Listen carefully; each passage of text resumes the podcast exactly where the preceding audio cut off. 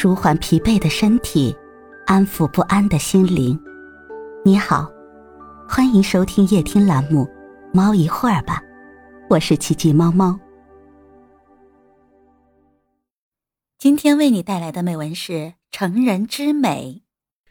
成人之美，与人为善，意思相近，而基础则是君子怀德。如果要把君子的品行简缩成一个字，那个字应该是德。因此，君子怀德是君子之道的起点。德是什么？说来话长，主要是指利人、利他、利天下的社会责任感。用通俗的话说，君子首先必须是一个好人。历来说到“君子”二字，人们立即会联想到学问和风度，而孔子却坚持品德第一。大德是一个整体目标，在日常生活中，德的具体表现之一就是成人之美。孔子说：“君子成人之美，不成人之恶，小人反是。”成人之美，也就是促成别人的好事。这里的人，并不仅仅指家人、友人、认识的人，其范围极大、广阔无边。孟子在《公孙丑篇》中所说的“君子莫大乎与人为善”，以及后来唐代《贞观政要》中所说的“君子扬人之善，小人结人之恶”等等。都让人联想到孔子成人之美的说法，但是细细辨析，这里的美和善还是有区别的。例如救穷、赈灾、治病、抢险，只能说是与人为善，而不便说是成人之美。成人之美更多的是指促成良缘、介绍益友、消解误会。帮助合作等等。总之，成人之美偏重于锦上添花的正面建设，而且具有一定的形式享受。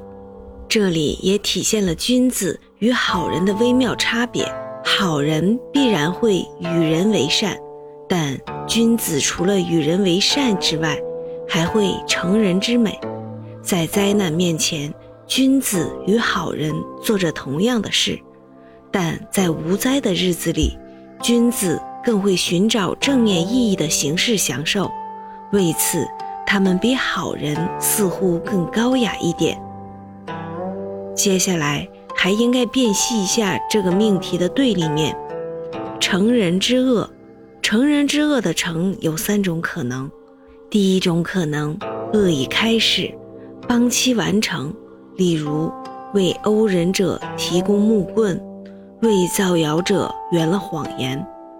第二种可能，恶未开始，从头酿成，例如怂恿少年吸毒，挑拨夫妻反目。第三种可能，攻善为恶，伪造而成，这主要是指用谣言、诽谤等手法玷污他人，造成一个传说中的恶人。三个成，哪一个是成人之恶中的成？我觉得都是，与这三个“成”字相对应，那个“人”字也就有了三种含义。如前所述，为半恶之人、被恶之人、非恶之人，结果都成了恶人。因此，恶人之恶是一项多方位的负面社会工程。如此仔细地解析了成人之恶，那么。我们也就能进一步对成人之美理解的更深入一点了。成人之美也是一项多方位的社会工程，只不过都是正面的。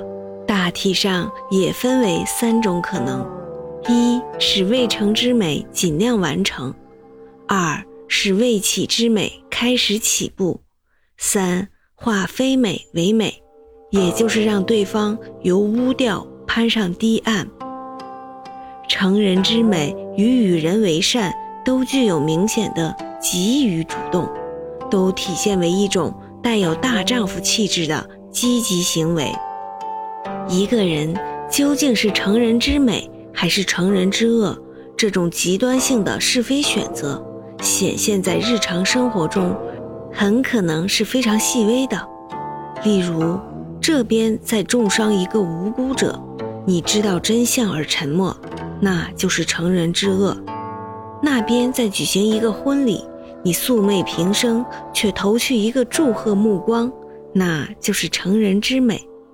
这么说来，任何人在任何时刻都有选择做君子的机会，那是一种水滴石穿的修炼，不必等待，不必积累。君子之道就在一切人的脚下，而且就在当下。既然渗透到了日常生活中，那么如何在细微事件中快速评价善恶是非呢？孔子相信。评价的标尺就藏在我们自己的心底，那就是自己不想碰到的一切，绝不要强加到别人身上去。这个标尺很简洁，也容易把握，因此几乎所有的中国人都知道下面八个字：己所不欲，勿施于人。这就是成人之美，与人为善。找到了每一个人都可以自行把握的内心依据。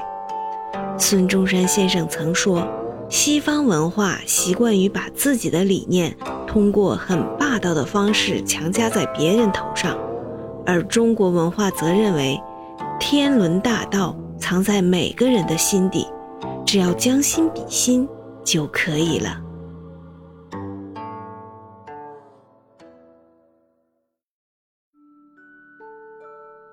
今天的分享就到这里了，欢迎关注、订阅、分享、点赞，一键四连，也欢迎评论区交流互动哦。祝您晚安，我们明天再会。